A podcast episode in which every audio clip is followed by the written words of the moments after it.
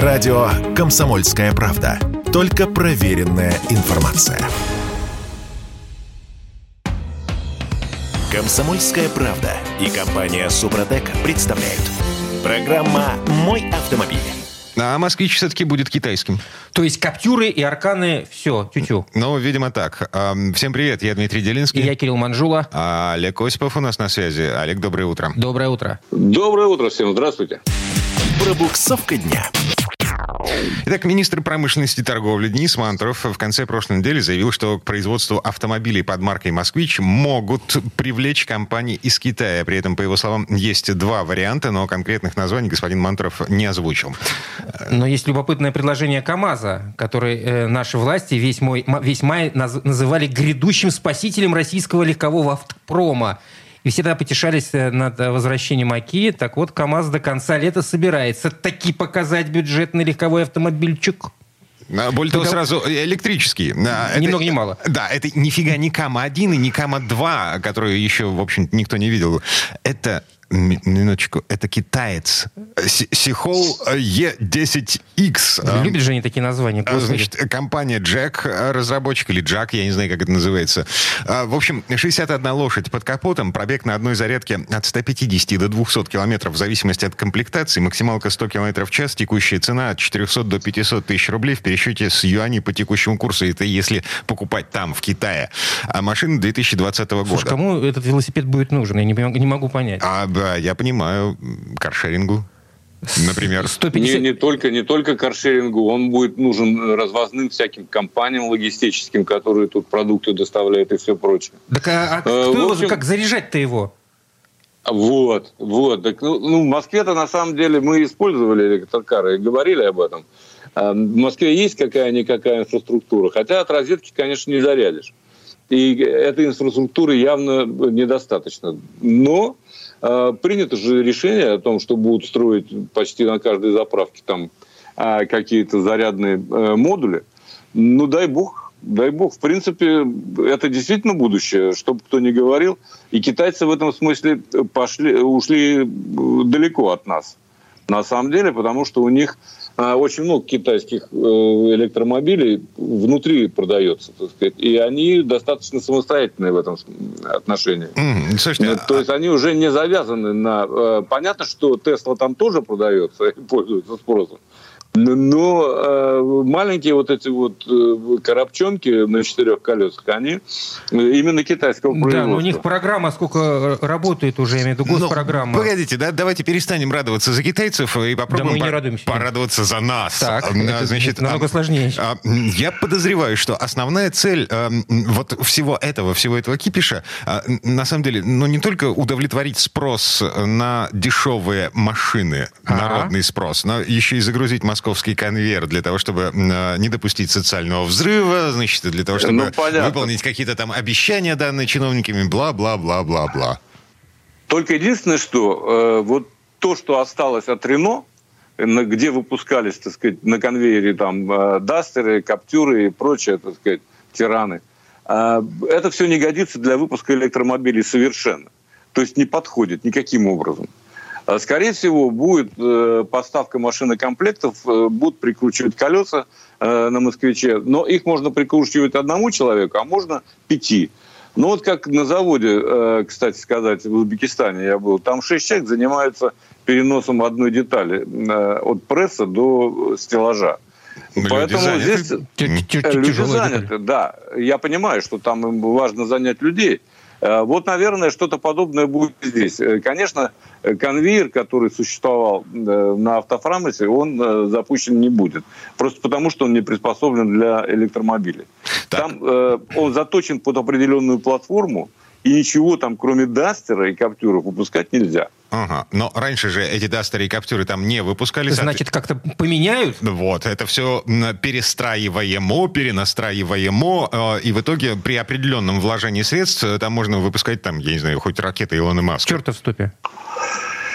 Ну, насчет э, Илона Маска Теслы тут я сомневаюсь, конечно, сильно, потому что там совершенно другие технологии. А, но бог с ним. Это шутка. Э, Что-то что-то будут выпускать, да, что-то выпускать там будут, но Э, важно понять, что это не будет завод полного цикла, так называемого, да, потому что для этого нужно на самом деле, чтобы пресс-формы были и прочее, прочее, прочее. Сварка, тельтеры, которые подвешены к потолку, это позавчерашний день вообще в автомобилестроении, они есть.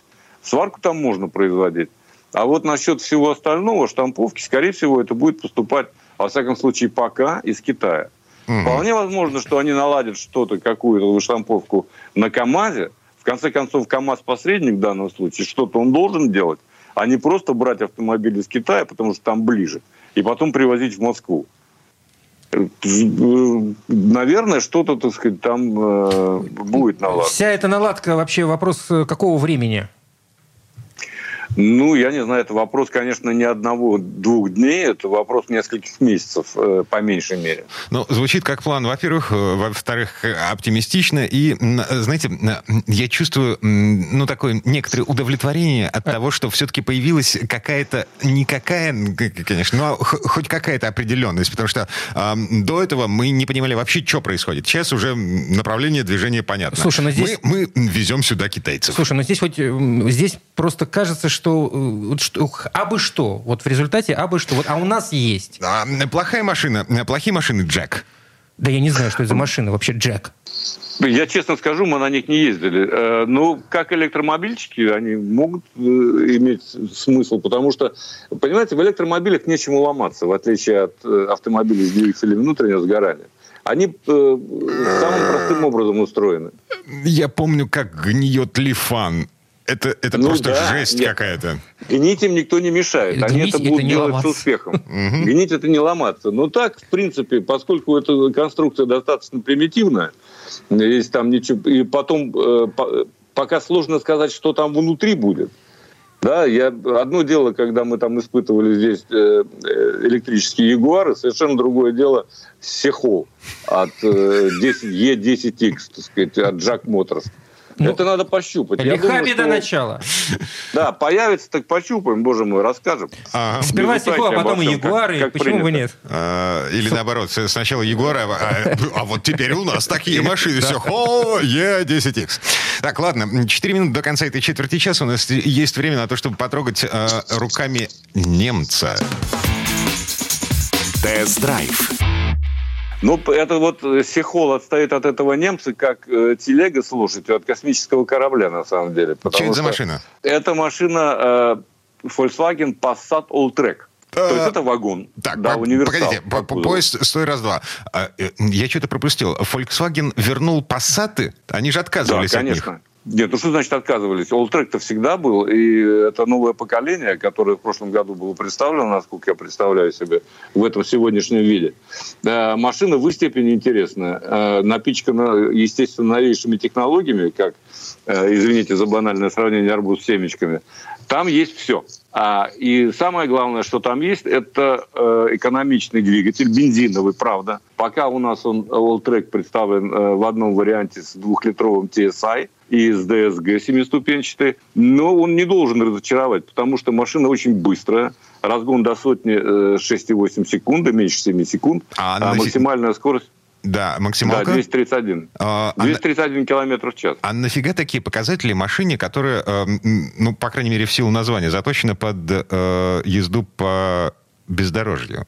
Нет, она все-таки, все-таки это, э, ну, скажем честно, на болотину я бы его не стал загонять. Не, ну в деревню, на, на пару мешков картошки. В деревню, э, в деревню можно. Пару мешков картошки в огромный багажник, который от 639 литров до 1769. Я просто открыл его специально характеристики. Для меня самого эти цифры впечатляют. В общем, это такая пещера Алладина, в которую можно черти что загрузить Э, и с удовольствием вести. Меня лично в этом автомобиле, э, ну, помимо внешнего вида, потому что машина красивая, э, без вопросов, да, она сделана по немецким стандартам, по лекалам, зазоры я даже говорить не буду, да? А, то есть он просто красивый автомобиль и очень хорошо укомплектован. Понятно, что есть адаптивные матричные фары спереди, все фонари, все светодиоды, все на месте. Правда, есть и такие вещи, как э, цифровая, скажем так, цифровая аура внутри. Вы сидите э, словно внутри компьютера, но это уже привычно, в общем, э, для нас. Потому что есть огромный монитор, есть цифровая панельная прибор, приборка, и надо единственное, что сделать, не полениться, потратить минут 15-20 на то, чтобы подстроить автомобиль под себя. А это э, делается через, э, опять же, э, всякие, так сказать, интерфейсы. Ну, где-то минут 15 у меня ушло, я так понимаю. Погодите. Зато да. можно выбрать разные режимы движения. И, ага. кроме всего прочего, автомобиль полноприводный, как мы с вами понимаем. Так, а, у меня только один вопрос. Вообще эта машина в России есть или, или что, как? Вы будете смеяться, есть. Фу, господи, а я ловлюсь на мысли, что вот слушаю и думаю, вот как э, журналы западные листал в Советском Союзе, вот так же сейчас и слушаю. Вот, посмотреть можно, а пощупать нельзя. Угу. Максимальная цена перепродажи указана, между прочим. Хотите озвучить? 5 миллионов 548 тысяч. Но по нынешним, по временам... нынешним временам, в общем-то, То и такие вполне себе... Угу. Не, а, большие цифры, но... Я понимаю, но это Passat. То есть, это Passat. Да, делаем это скидку на, на то, что это вот нифига не Камри. Это на... июнь 2022 года. Тоже, тоже очень важно для понимания цифр. Ну, почти июнь. Так, все на этом. Время этой четверти часа подошло к концу. Э, Олег Осипов был у нас на связи. Олег, спасибо. спасибо. Олег. Всего доброго, всем удачи на дорогах. А мы вернемся буквально через пару минут. В следующей части программы к нам присоединится Юрий Сидоренко, автомеханик, ведущий программы «Утилизатор» на телеканале ЧЕ. Поговорим о том, почему антидождь не работает, зачем он вообще нужен. Комсомольская правда и компания «Супротек» представляют.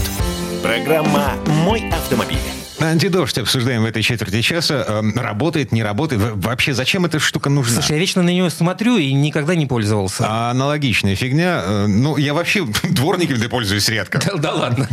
Короче, это Кирилл Манжула. Это Дима Делинский. И Юрий Сидоренко, автомеханик, ведущий программы «Утилизатор» на телеканале Че у нас на связи. Юр, доброе утро. Доброе. Доброе утро всем.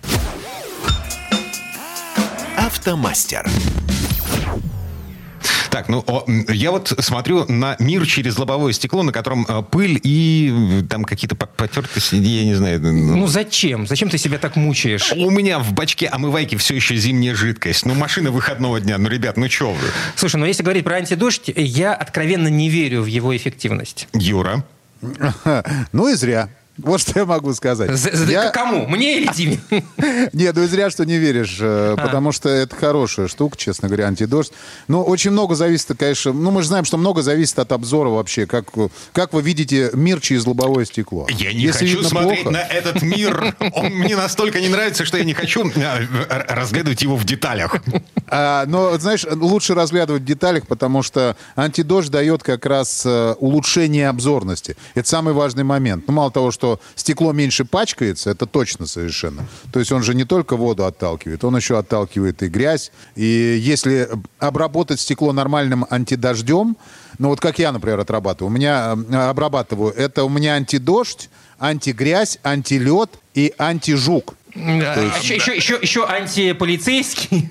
И защита от дурака. И антидурак, да.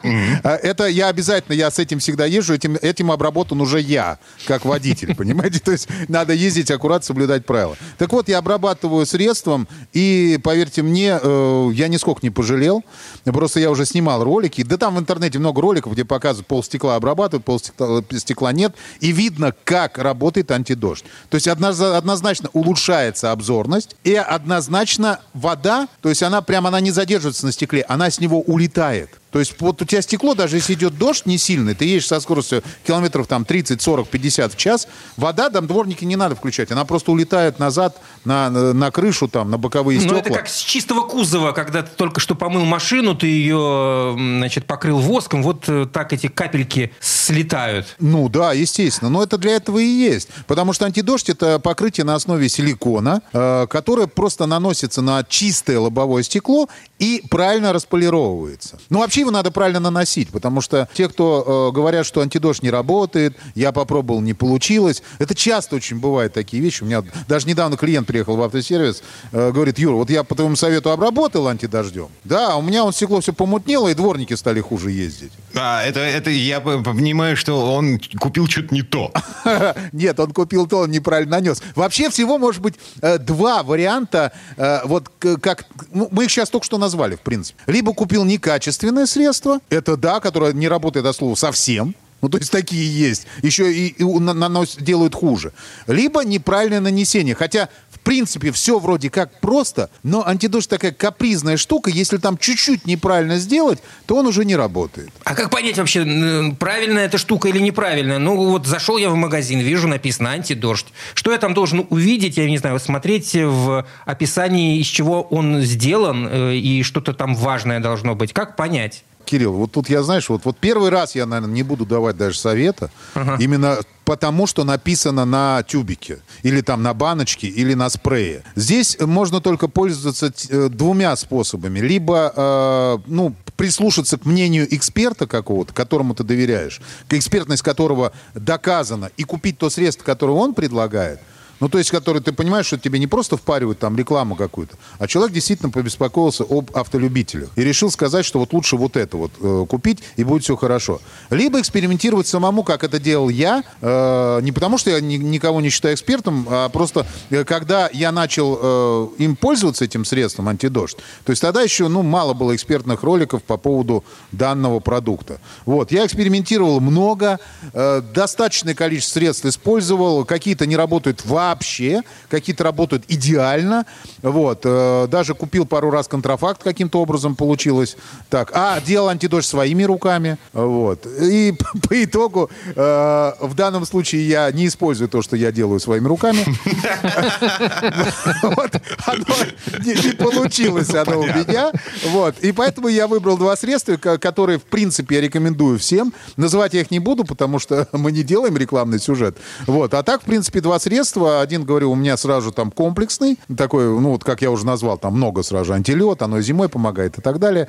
И, и от жуков очень хорошо, потому что если поехать там далеко по летней трассе, то, как правило, через километров 300, ну просто уже там на стекле ничего не видно. Просто вот эти ошметки от всяких насекомых находятся, и они причем растираются дворниками, это становится вообще беда. Э, вот. И еще есть одно средство, которое вот, ну, именно кон- конкретно антидождь. Оно стоит вообще, ну, как бы там какие-то очень очень лояльные деньги. Э, и я тоже самое его рекомендую. Вот поэтому два после, способа, после как эфира купить. расскажешь. Окей, А, обязательно. Значит, да, читаем интернет, читаем отзывы, причем на, на тех площадках, где э, реальные отзывы, а не накрутка э, вот эта маркетологическая. Так, теперь как наносить? Ты говоришь, вторая причина проблем... Неправильно... Да, неправильная эксплуатация, неправильное использование. Да, к сожалению, там все делается очень быстро, в течение 20 минут. Ну, по большому стеклу. Я, я беру так. Если вы хотите обработать машину антидождем всю, откладывайте на это где-то 2 часа потому что стекол много. Э, также она, они наносятся на зеркала, на фары я наношу и э, антидождь. Если брать одно стекло лобовое, то это где-то 20 минут у вас займет. Делается все очень просто. Вот здесь вот я сейчас прям скажу, как это надо делать быстренько и какие ошибки люди совершают. Первое. Тщательно, то есть предварительная подготовка лобового стекла. Вообще из двух частей всего состоит. Предварительная подготовка лобового стекла. Это тщательно моем все стекла с водой с шампунем. Можно взять автошампунь, можно взять моющее средство, без разницы. То есть вы должны хорошо помыть стекло, прям трем, хорошо оттираем. Дальше После этого высушиваем его салфеточкой и моем с помощью спрея для очистки стекол. Вот то, чего почему-то не делают, да. В двух водах моем стекло. Да, обязательно, потому что спрей, он удаляет те загрязнения, которые не может удалить шампунь. Вот, после этого, после этого, Дим, не в двух водах, сейчас трех, еще видимо. поймешь, да. Вот, когда вы специальным средством протерли стекло, опять насухо его высушиваем, и далее мы наносим обезжирку. Вот. Обезжирка это очень важный момент, потому что э, она удаляет из вот микротрещин те загрязнения, которые не удалось удалить до этого. Юр, подожди, ну и насколько я понимаю, по составам э, средства для очищения стекол специальное, оно содержит уже обезжириватель. На шатырь, например. Да. На, шат, на шатырь, но этого мало. Этого, друзья мои, это мало, поверьте мне. Чтобы потом наносить какое-то средство сверху. Поэтому я покупаю самый там недорогой сольвентный обезжириватель. Ну, я беру нефраз, он называется. Э, вот. Э, это, это так называется, как есть white spirit, есть керосин. Это называется нефраз. Э, вот. А очаровательно работает. И вот здесь люди совершают одну ошибку. Те, кто даже так делают, они наносят обезжириватель и сразу же его начинают убирать со стекла. Нет. Нанесли минутку, полторы, подождите, когда э, он уже впитается и начнет выедать оттуда вот эти вот микрогрязь из микротрещин. И после этого уже начинаете, э, его второй раз наносите и начинаете протирать. А, то есть еще раз, еще раз нужно нанести после того, как, ты, как выждали минуту? Конечно, да, потому что он начнет испаряться, это же обезжирка, он начинает испаряться. Дальше второй раз наносите, то есть мы понимаем, что то, что было в микротрещинах, оно разъелось, и вторым слоем вы уже вот нормально э, обезжириваете стекло. Все, то есть стекло подготовлено уже. Однако. Вот, и все это обязательно делаем э, салфетками, ну, которые не, от- не оставляют ворс. Или А покупайте микрофибру. Там, ну, Ключевой она- момент, вот как я себе это представляю. А Это все нужно делать э, примерно, ну там, вот после дождя, когда пыли нет, когда ветер не нагоняет пыль на вот это самое Ты имеешь в виду, стекло. э, нужно делать без ветра, в безветренную погоду. Либо после дождя. Ну, либо в помещении. Ну, то есть, если есть такое место, это вообще шикарно. Вот. И дальше у нас второй пункт – это на- нанесение самого состава. Здесь тоже как раз э, люди совершают одну ошибку, про которую сейчас расскажу.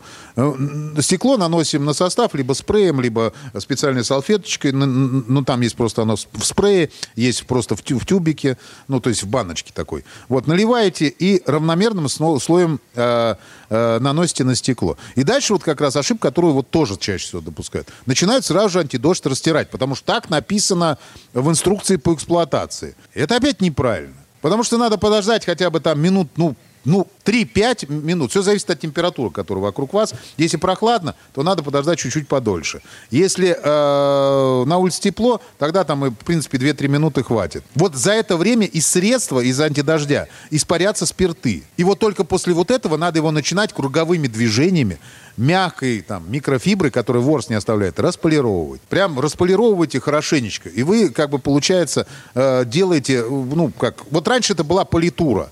Вот когда мебель делали, то есть вот мебель, вот надо было, э, есть у кого мебель такая лакированная, то есть по лаку была политура, вот ее надо было располировать. Вот здесь вы делаете то же самое. То есть вы наводите, грубо говоря, блеск на стекло.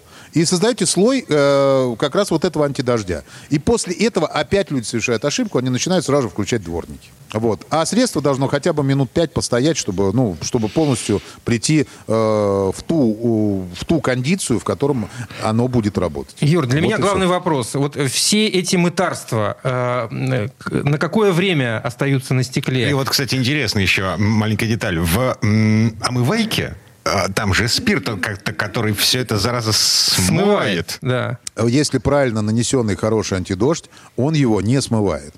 Кстати, есть вообще э, антидождь, э, который добавляется прям в э, Омывайку. бачок омывателя. Все, все за антидождем. Юрий Сидоренко, автомеханик, ведущий программы «Утилизатор» на телеканале ЧЕ, был у нас на связи. Юр, спасибо. Спасибо. Хоро- хорошего дня. Большое спасибо, всем удачи. Ну, а мы вернемся в эту студию буквально через пару минут. В следующей четверти часа у нас Федор Буцко. Поговорим о том, как европейские власти пошли на снижение топливных акцизов. Представляете? И такое возможно. Комсомольская правда и компания Супротек представляют. Программа «Мой автомобиль». А государство может отказаться от акцизов на топливо? Ну, не наше государство. Э, Видимо, да, но такое возможно, Хоть чисто где-то. теоретически. Короче, э, еще раз всем привет, я Дмитрий Делинский. Я Кирилл Манжула. Федор Буцко у нас на связи. Федь, доброе утро. Доброе. Доброе утро. Дорожные истории. Итак, какое государство у нас отказывается от акцизов на топливо? Кто додумался? Ты знаешь, даже не государство, а государства, потому что, ну, я-то начинал эту новость копать, так сказать, прочитав немецкую прессу, там действительно, ну, дела обстоят таким образом, что сейчас государство думает э, отказаться от тех налогов, которые собирает на продаже бензина и дизельного топлива. Выделяется под это дело достаточно большие деньги, там 2,5 миллиарда идут на покрытие разного рода транспортных, возросших транспортных расходов э, немецкого населения. Ну, государство пытается эти дыры затыкать, благо государство крепкое, финансово обеспеченное, с привычкой к порядку и так далее. Собственно говоря, отказываются, потому что, ну, то, что уж пора отказываться, бензин стоит там 2, до 2,35 там за литр, э, а стоил там, Это например, еще недавно евро. рубль 20. Ну, понятно, не рубли. Да, да, да. Ну, дорого очень. Очень, очень дорого. И вот, собственно говоря, сейчас а, вот это ко- коалиционное правительство а, согласует пакет там мер для того, чтобы людям жилось по- полегче. Где-то на электроэнергию там с- с- будет ра- разовая выплата там 300 евро. А будут предоставлены вот на июнь, июль, август возможность за 9 евро, что вообще почти бесплатно купить месячный проездной на весь городской и пригородный транспорт. То есть, по сути, можно на таких вот пригородных электричках будет по всей стране ездить. Ну, это не для того, чтобы путешествовать по Германии задешево, а для того, чтобы люди отказались от, соответственно, машин, меньше тратили бензина, меньше вообще энергии, так сказать, уходило впустую. И э, это, в принципе, уже возымело некоторые, некоторые действия, потому что сейчас, еще до введения этих а, проездных по 9 евро, что по немецким меркам реально очень дешево. Оно действительно это и по московским будет дешево, потому что за 9 евро вы не можете купить себе проездной на месяц. Это, это, это, это прямо очень дешево. Соответственно, э, уже сейчас э, поезда переполнены, уже жалуются те, кто на них привык ездить, что вот, мол, забито все людьми, забито теми, кто еще с велосипедом то есть, э, садится ну, то есть, чтобы на велосипеде доехать до электрички, потом на электричке там до ближайшей станции, там как, какая нужна, а дальше еще на велике. И вообще, э, как бы у нас э, железная дорога к этому не готова. Но, тем не менее, вот э, Европа учится жить в, в других реалиях. Но это, кстати, не только Европа, потому что Индия, например, тоже сейчас принимает решения, и они, собственно, снижают, очень значительно снижают акцизы на бензин, на дизель, там на 8 рупий, на 6 рупий. Ну, рупия еще недавно была как рубль, сейчас, наверное, тоже, кстати, как рубль примерно стоит. То есть это, это Федор, а, большое действие. А вообще, насколько сильно э, удешевляет э, литр бензина на заправках вот такая мера? А у нас, ну, на, насколько я ну, помню... Насколько, при, примерно, насколько может это реально сказаться на кошельке потребителя? Mm. Посчитаю уже достаточно точно. 30, 30 центов скидка должна быть э, в Германии на бензин и 15 или 14 центов там на, соответственно, дизельное топливо. Ну, то есть это, это не очень много, учитывая, что бензин за пару лет вырос там в полтора-два раза. Ну, смотря от какой исходной точки считать, потому что в Германии цена автомобильного топлива сильно зависит от цены нефти на бирже. То есть будет э, дорогая нефть, будет дорогое топливо. Подешевела нефть на бирже, будет дешевое топливо. У них все время это гуляет цена. Поэтому зависит от того, с какой точки смотреть. Но если смотреть, допустим, с самой низкой точки за последние там два с половиной года, то цена вдвое. Это очень дорого. Ну и вообще в Германии тоже они жалуются, что у них Ноя Армут, это называется, новая бедность. То есть реально много народу, которые вот э, как-то не понимают, как сводить, сводить концы с концами. Есть э, популярная, например, в Германии сейчас особенно популярная сеть таких социально благотворительных э, магазинов «Тафель» называется. Не совсем автомобильная, конечно, тема, но тем не менее. Вот я недавно с приятелем разговаривал, он говорит, хожу в «Тафель». И он в Германии живет. Я говорю, что ты там делаешь? Вот там э, еда, значит, э, там зависит от того, в какой ты филиал попадешь. Она либо бесплатно тебе раздается, либо раздается там за очень небольшие деньги. То есть ты один раз э, в месяц приходишь, даешь там, например, 10 евро, и потом можешь один раз в неделю приходить и получать такой большой продуктовый набор. На, намного дороже, чем вот эти 10 евро. А где-то и бесплатно раздается. То есть это реально популярная такая тема. Ну, не, не надо строить глазки, не надо думать, что Европа, и в частности Германия, живет беднее России. Ничего подобного. Но действительно, в такой богатой и обеспеченной стране сейчас появляется все больше людей, которым тоже трудно, вот, вот тру, трудно оплачивать свои расходы, оплачивать свои, да, там, все, все, что нужно оплачивать. А знаете, в Германии же вообще тяжело. Ты, допустим, устроился там на работу с э, зарплатой 2500 евро. Ты, допустим, один, у тебя нет там жены, детей на иждивении и так далее. А, будь любезен, ты из этих 2500, ты там 1100, например, запросто можешь отдать в налог. Да? После этого тебе нужно заплатить 250 за медицинскую страховку. После этого тебе надо за 500 снять там очень-очень скромную комнатушку, или какую-нибудь квартирку, вернее, небольшую. И еще 200 отдать на Небенкостен, то есть на расходы на там, отопление, воду и так далее. И когда вот эти самые Небенкостен, ваши коммунальные платежи, увеличиваются вдвое, то становится совсем грустно. Ну, вот так вот. И в Германии, кстати, набирают э, популярность сейчас курсы по обучению экономному вождению. Ну, по крайней мере, я сужу по интернету. Я не нахожусь сейчас в Германии, ну, вот я, я, я как бы вижу это. Другое дело, что есть анекдотическая ситуация, то есть люди, которые пишут, прошли эти курсы и пишут отзывы, сообщают, что есть, э, есть проблема. Я стал тратить больше бензина. Почему? Ну, просто, наверное, дело в том, что на эти курсы идут люди, которые и раньше думали о том, как вот э, расходовать поменьше топлива. И вот эти курсы, они не, не то, чтобы прям такие однозначные. То есть, если вы приехали, привыкли давить газ в пол, и там ехали у вас полный газ, а потом срочно ногу на тормоз, ну, так тогда вас научат, как сэкономить топливо. Если вы и раньше ездили разумно, тут не очень большой э, задел, да, не очень большое пространство для маневра. Я вот вспоминаю свою поездку по, например, Полтавской области, вообще по Украине где-то году в 99-м, 2000-м, наверное. Я помню, что я ездил на вот таком сельском автобусе, и там водитель, он глушил мотор при спуске с горы. Я еще думал, а как у него с рулевым управлением, с тормозами, там все ли нормально? Как бы мы, ну, реально можно так ехать безопасно. Он глушил ну, машину при подъезде к остановке и так далее. То есть, ну, уже, уже была очень большая проблема, и как-то люди, которые на самом деле хорошие, трудолюбивые, привыкшие жить хорошо, внезапно оказались в ситуации, когда жить, э, в общем, плохо. Да, и Экономили как экономить. могли. Угу. Да, да. Ну, да, короче, да. бедная-бедная Европа. Ну, вот. а, а, я на всякий случай напомню, значит, э, цены на автозаправках у нас в России, они месяц уже не меняются. Лё, там какой-то маленький процент э, наблюдался снижение стоимости, ну, буквально там совсем... Копейки. Копейки, да. Угу. Ты знаешь, э, зависит от региона еще сильно, потому что я тут с большим, с чувством глубокого удовлетворения видел цены типа 42 рубля за 92 бензин, например, скажем, в Ярославской области или до этого, например, в Татарстане я видел тоже же цены, там, например, 95-й бензин, где-то мне попадался, по-моему, по 48 да? В Москве это он меньше, чем 53 не стоит. Это очень дешево. Другое дело, что сейчас заправки тоже, и наши тоже, они понимают, что что-то делать надо, и они как бы вроде цены не снижают, видимо, друг на друга, косятся там. Э, и он не снизил, я тоже не буду, я, я, я, я нет, правдами, неправдами, но предлагают всякие акции. То есть, если кому хочется экономить, надо внимательно смотреть на все эти приложения, и там заправься у нас, получи там 2 рубля с литра, 3 рубля с литра уже видел. Ну, то есть, э, на самом деле, им бы пора цены снижать, мне кажется. У них ситуация, что на бирже, да, действительно, у нас горючее это упало, но, но, но, но, но заправки решили маржинальность тем самым поднять за счет э, вот потери, которые наблюдались некоторое время тому назад. Получается, компенсировать. Компенсировать, да. Угу. Поэтому вот в лучшем случае они стараются какие-то скидки придумывать, а, всевозможные акции. И, и на всякий случай напомню, когда у нас вводили акции на топливо, когда это было, в 2010 году? Да. 2000? Ну, приблизительно. Вот, нам обещали, что отменят транспортный налог. Да, это было, так, и, так и было. Говорили, ребята, ведь несправедливо, наверное, то, что вот все платят одинаковый транспортный налог, а ведь один-то ездит там по 100 тысяч километров в год, а другой, он дачник, ну что он там проедет свои 2 тысячи за год. А платят все одинаково, а дороги по-разному расходуют. Давайте-ка мы действительно введем акциз на топливо. Это ведь справедливо. Справедливо. справедливо. Кто больше ездит, больше дорогу расходует там, тот, соответственно, больше платит. Ввели акциз на топливо и оставили транспортный налог. Ну, что, двоечка. Угу. А, люди платят почему бы и не собирать и не, не брать, да. да. А, и на этом фоне вот как бы из Европы поступают новости о том, что, ну, Германия, например, снижает акцизы на топливо. Ну, они уже ищут любую возможность. Угу.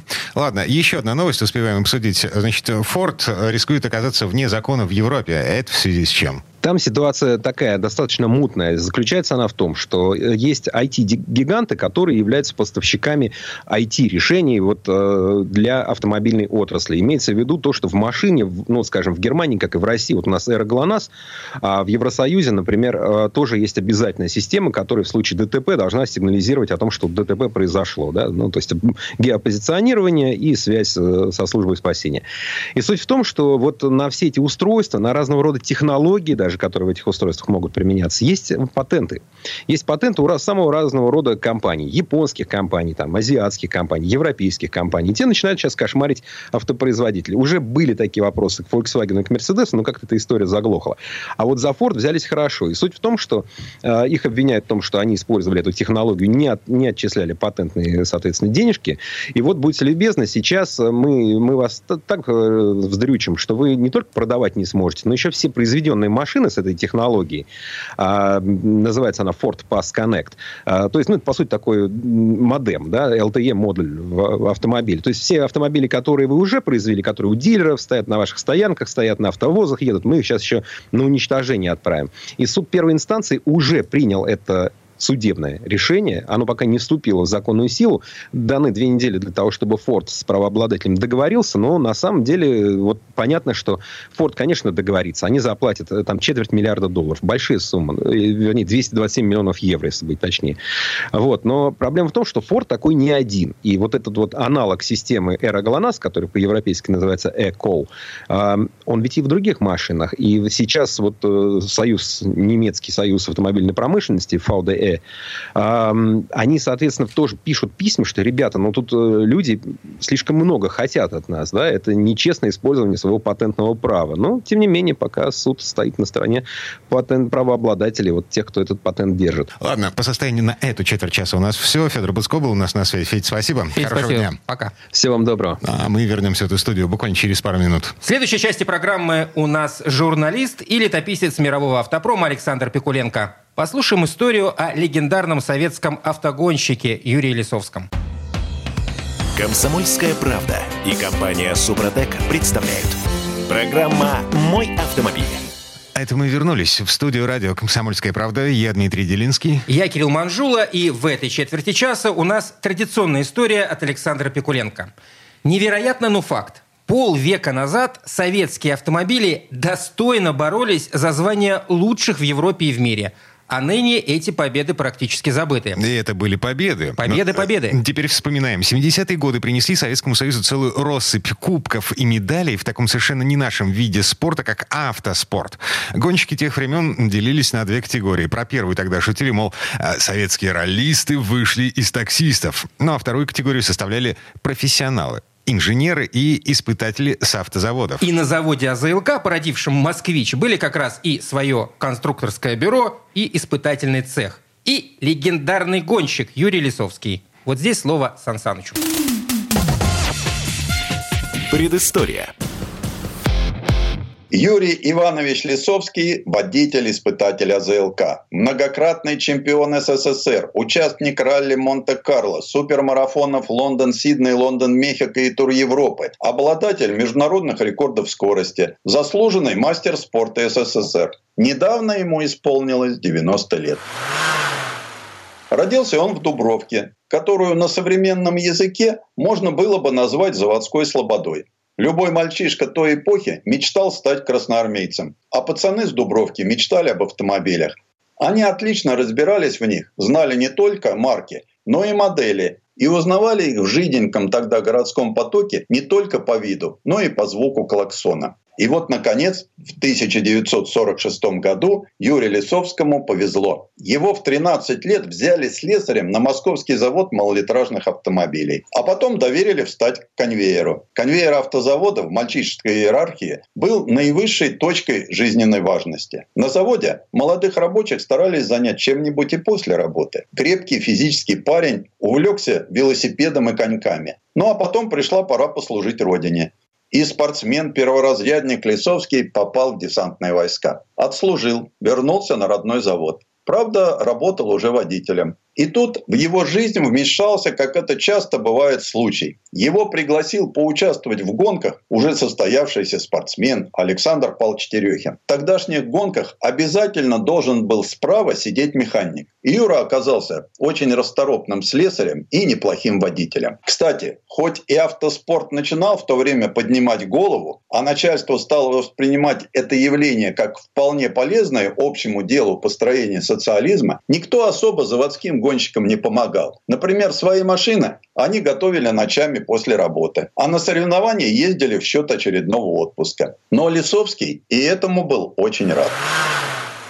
Первый раз хороший результат экипаж Терехин-Лисовский показал на кольце в 1955 году, заняв на «Москвиче 402» четвертое место. А уже в 1957 снова с Терехиным они стали третьими на первом всесоюзном ралли Москва-Рига-Москва. В 1958 году состоялся дебют советских гонщиков на международной арене. Четыре экипажа на «Москвичах 407» приняли участие в легендарном ралли «Тысяча озер». Многое тогда было в новинку. Вот как вспоминал это все сам Юрий Иванович. В Финляндии штурманом у меня был эстонец. На скоростном участке он диктует 1100 прямая, а дальше что-то на эстонском. Я уже разогнал машину и вдруг вижу очень крутой поворот, влетел в него через один кювет, потом через другой, чудом удержал автомобиль. А там сосны в два обхвата. После этого мой эстонец целый час говорить не мог. Конечно, рассчитывать на победу, имея под капотом полсотни лошадиных сил в борьбе с более мощными автомобилями соперников не приходилось. Но уже в 1960-м в составе советской команды Лисовский становится победителем международного ралли за мир и дружбу. Через пару лет Юрий Иванович в составе сборной СССР поехал на греческое ралли «Акрополис». Потом было шведское полуночное солнце и, наконец, очень непростое ралли Монте-Карло. В январе 1964 года Команда на 407-х «Москвичах» и 21-х «Волгах» в 30-градусный мороз стартовала из Минска. Руководство команды решило сэкономить на техничках. И все необходимые запчасти и даже шипованные колеса везли в боевых машинах. Несмотря на изрядный перегруз, до Альп домчались быстро. Но на тяжелых заснеженных перевалах начались проблемы. Машины буксовали на обледенелых подъемах. И в один из моментов, когда москвич Лисовского был готов покатиться вниз, он выпрыгнул из машины машины и бросил под буксующее колесо выданное им вместо спортивной формы большое черное пальто. А потом еще и приналег на грязный бампер. В результате не только помог технике, но и поднял настроение всей команде. А в Монте-Карло и так было тепло.